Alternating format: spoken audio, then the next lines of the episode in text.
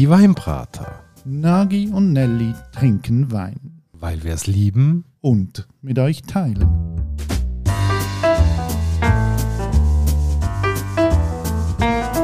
Hoi Nagi. Ciao Nelly. Und hallo liebe Hörerinnen und Hörer zum neuen Teil von der Weinbrater Weiterbildungswoche. Nagi, weißt du, was ein Wintitulist ist? Keine Ahnung.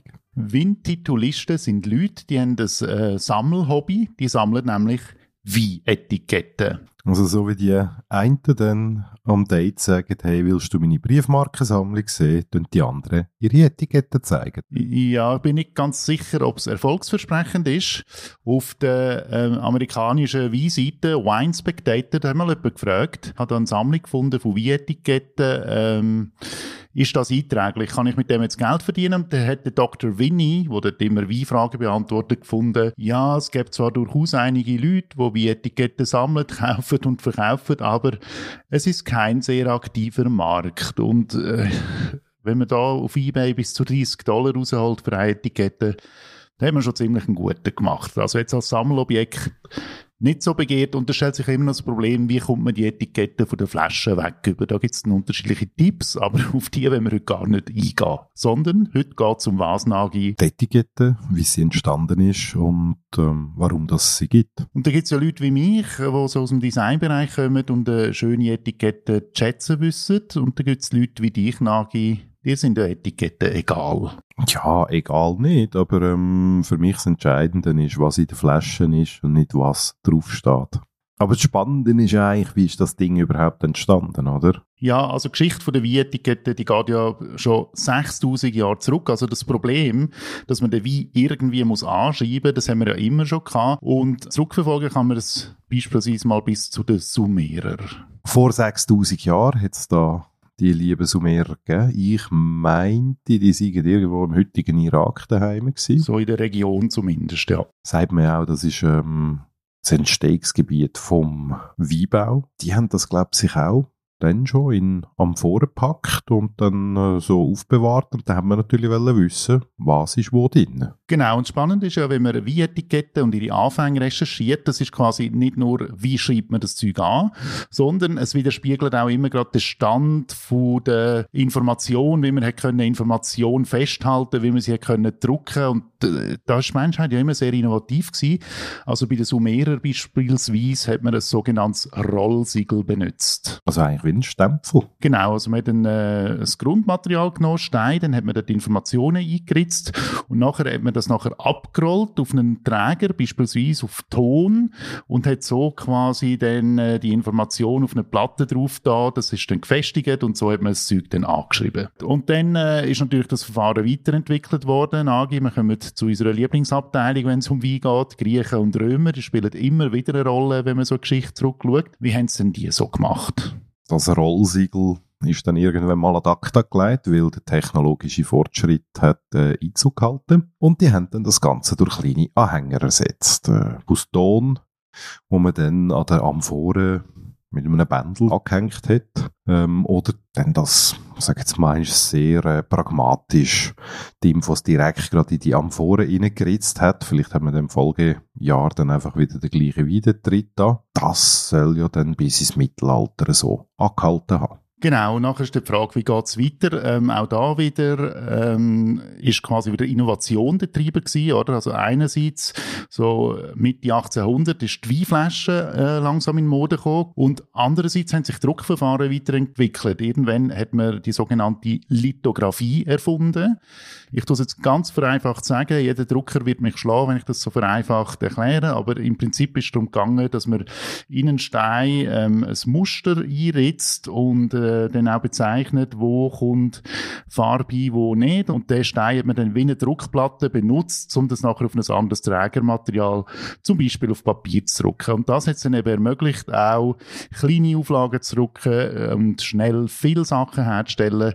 Das hat dann eigentlich der Wie-Etikettendruck revolutioniert revolutioniert. Aber jetzt würde mich auch wundern, wenn ist denn das erste Mal so ein Papierteil auf die Flasche gekommen? 1822 ist das erste bekannte Wienetikett registriert von vom FM Schloss Johannisberger Kabinett heißt das und wenig erstaunlich auf dem Wie-Etikett sieht man das Schloss, schön umgeben von Rebhängen und es hat einen Schriftzug drauf und es ist noch so einen ganz alten Druck gemacht, also noch eigentlich ganz nett. Also das heisst, Kreativität ist seitdem eigentlich auch ein bisschen stehen geblieben, weil Schlössli, Häusli, Wälder und Rebberge ist etwa das, was man immer so ein bisschen sieht auf diesen Etiketten. Dann so zu Beginn vom 20. Jahrhundert, Druckverfahren haben sich weiterentwickelt, Design ist immer wichtiger geworden, oder? Das weiß man ja, so Anfangs 1900 und auch so zwischen der Zwischenkriegszeit, da sind ganz viele bekannte Grafiker auf den Plan gekommen und da hat es in Deutschland beispielsweise die Grafische Anstalt Gerstung gegeben und die hat sich auf den Druck von Vietiketten spezialisiert und hat für das auch immer mit ganz bekannten zeitgenössischen Designer, Grafiker zusammen geschafft. Also so ist es dann quasi auch immer kommerzieller geworden mit der Wie-Etikettenherstellung. Und es gibt ja auch Wie-Etikettenkunst, oder? Es gibt ja Weinhäuser, wo dann äh, weltbekannte Künstler angestellt haben für das Design der Etiketten. Ich glaube, ein Beispiel, wo du jetzt gerade darauf hinweisen willst, ist ja das Chateau Mouton Rothschild in äh, Bordeaux, wo der Baron von Rothschild oder eben nachher die Nachfolgerin, seine Tochter, immer wieder berühmte Künstler wie Picasso oder eben aus der Schweiz, der Herr Erni aus Luzern engagiert haben. Oder der Dali oder der Warhol. Ja, genau. Ähm, zum die Etikette dann mit einem entsprechenden Jahr zu illustrieren, zu einem bestimmten Thema und das nachher drauf da haben. Aber das Lustige ist, das Gleiche gibt es im Fall auch in der Schweiz. Im Tessin gibt es einen Produzent, das ist äh, der Herr Huber, und der hat das nachher eigentlich auch übernommen und lädt jedes Jahr die Etikette von seinem Spitzenmerlo auch von einem Künstler gestalten. Ich finde das wunderbar, wenn es Arbeit gibt für Designszenen, oder? Ähm, wie viel das es bringt, da ist man sich ja eigentlich so relativ einig. Oder also wenn man die Experten durchliest, sagen wir, ein gutes Etikettendesign, okay, das ist ein Teil vom Branding, das kann im Laden helfen, dass der Wein gekauft wird. Es gibt aber ganze Bereiche, Großhandel, Gastronomie, denen ist die Etikette eigentlich egal. Wenn man sie im Internet bestellt, ist die Etikette auch egal. Also ja, über Nutzen und Unnutzen kann man da geteilter Meinung sein. Und dann, und das ist mir letztlich auch zugetragen worden, es gibt Leute, die haben die These, dass sobald es ein Tierli auf der Etikette hat, ist der Wein nicht gut.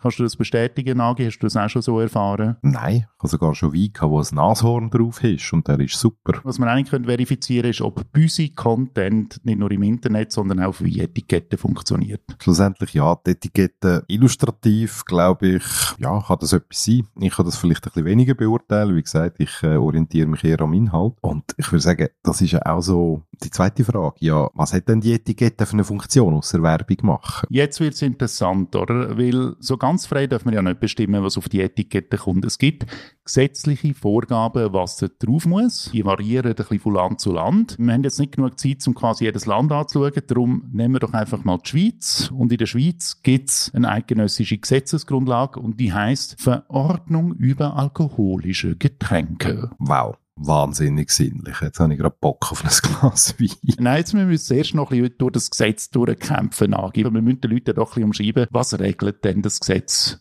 genau. Also, zuerst mal, ganz wichtig. Das Gesetz regelt einige Sachen, aber wir sind in der Schweiz. Darum gibt es dann immer auch wieder so Bereiche, wo man dann sagt, dort ist dann die kantonale Gesetzgebung zuständig, beispielsweise bei Ursprungsbezeichnungen. Ja, wunderbar. Und wenn wir dann gerade am äh, Föderalismus weiterfolgen, dann können wir auch sagen, dass der Kanton dann eigentlich regeln tut, welche Regionen gibt's überhaupt und und und und das muss unter Umständen dann auch auf das Etikett drauf, damit man weiß, was man da in dem Fläschchen hat als Konsument. In der Gesetzgebung ist es so, dass je nach Qualitätsstufe vom Wein gibt's Unterschiede was man aufs Etikett muss schreiben. Vielleicht kannst du ja mal schnell Nagi sagen, was gibt's denn in der Schweiz überhaupt für Weinqualitätsstufen? Grundsätzlich unterscheidet man zwischen drei Kategorien.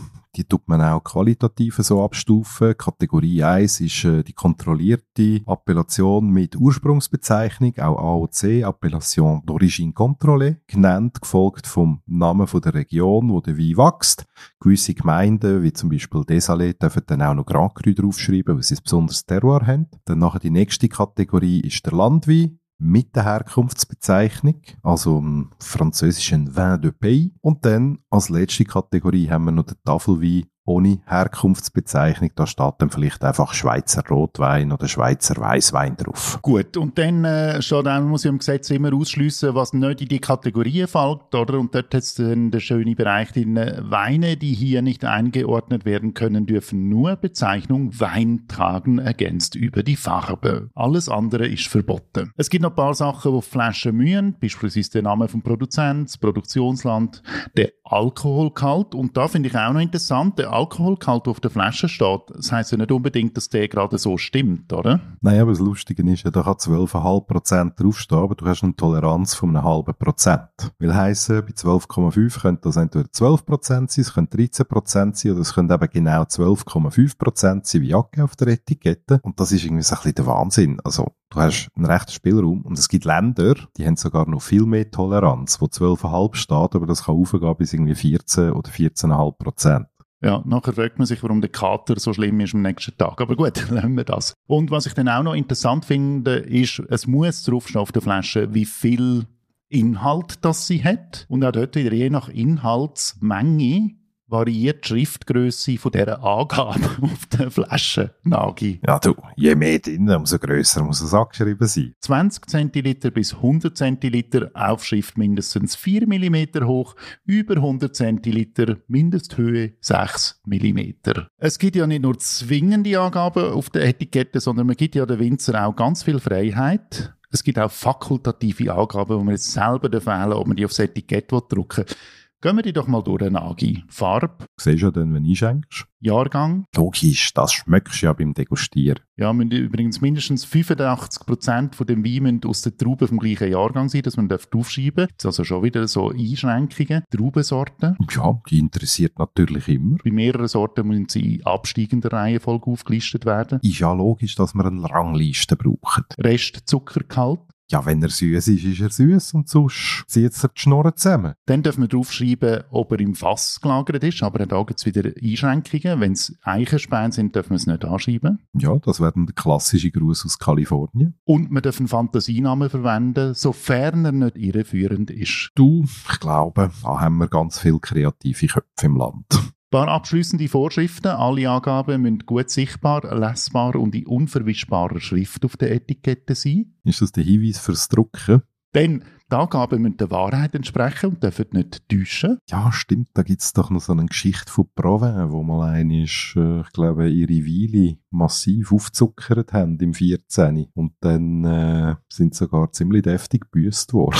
Ja, wenn sie nicht aufs Gesetz schauen. Recht ist Recht. Und jetzt kommt mein, meine Lieblingsabteilung, nämlich Sachen, die man nicht draufschreiben darf. Heilsanpreisungen und Hinweise auf Gesundheit sind verboten. Man darf also beispielsweise nicht schreiben, ein Rotweinglas Glas pro Tag ist der Gesundheit zuträglich. Ja, aber das sagt doch der Doktor immer. Das Glas roten und dein Blut bleibt frisch. Wir könnten noch ein bisschen mehr ins Detail gehen bei dem Gesetz, aber ich habe das Gefühl, das könnte ein bisschen langweilig werden. Ich glaube, die Message, die wir ein bisschen rausgeben es ist einfach auch ganz viel geregelt in diesem Bereich. Das Interessante ist, was einem in Wein-Etiketten alles kann mitteilen kann, was sie einem trotzdem kann mitgeben kann. Wenn man vielleicht halt mal eins genauer anschaut, bevor man dann ein Glas Wein trinkt und die Informationen wahrnimmt, aufnimmt und sich nachher auf tut einlassen und dann das mit dem, was man geschmacklich wahrnimmt, tut abgleichen, dann kann das eigentlich höchst spannend sein. Und über die Zeit raus, wenn man immer mal wieder ein Gläschen trinkt, vielleicht auch vom gleichen Produzent mal wieder den gleichen Wein für packt, dann kann sich auch so etwas wie ein Traditionsgedächtnis aufbauen. Und das finde ich eigentlich schon noch recht interessant. Jetzt abschließend braucht es halt noch eine Anekdote, oder? Also, wenn man jetzt gerade in der Situation ist, dass man per Zufall noch eine äh, Wein-Etiketten-Druckerpresse die hat, dann kann das sehr fatale Folgen haben. Ja, das zeigt uns natürlich ein Fall aus Frankreich, wo ein Fälscherring entlarvt worden ist, aber nicht, weil man explizit nach Weinfälschungen gesucht hat, sondern im Zusammenhang mit einer Drogenrazzia hat man im Keller so eine Druckerpresse gefunden und dann ist dabei herausgekommen, dass die ähm, guten Leute dort ähm, billigen, günstigen Wein eingekauft haben, außerhalb von Bordeaux, und der dann nachher in neue Flaschen abgefüllt haben und mit selber gemachten Bordeaux Chateau Etiketten Etiketten beklebt und äh, ausgewiesen haben und so dann teuer verkauft haben. Das ist ein Fall aus Frankreich. Im Juli 2022 ist der durch die Medien gegangen. Und ich habe irgendwo noch gelesen, man sei dann doch noch erstaunt gewesen, wie qualitativ gut die gefälschten Wein-Etiketten sind. Also die Etiketten sind dann offenbar besser gewesen als der gefälschte Wein. Und niemand hat es natürlich gemerkt beim Probieren. Die Wein-Etiketten, äh, ein gesetzlicher Horror, designmäßig immer eine tolle Sache, aber auch eine Einladung zur Kriminalität. Ich glaube, bei dem belassen wir es jetzt mal, oder? Das passt. Schön, dass ihr dabei sind, auch in dieser Folge von der Weinbrater Weiterbildungswoche. Ja, und es gibt nochmal eine Folge diese Woche. Würde uns freuen, wenn ihr am Morgen wieder dabei seid. Tschüss, Nagi. Gianelli.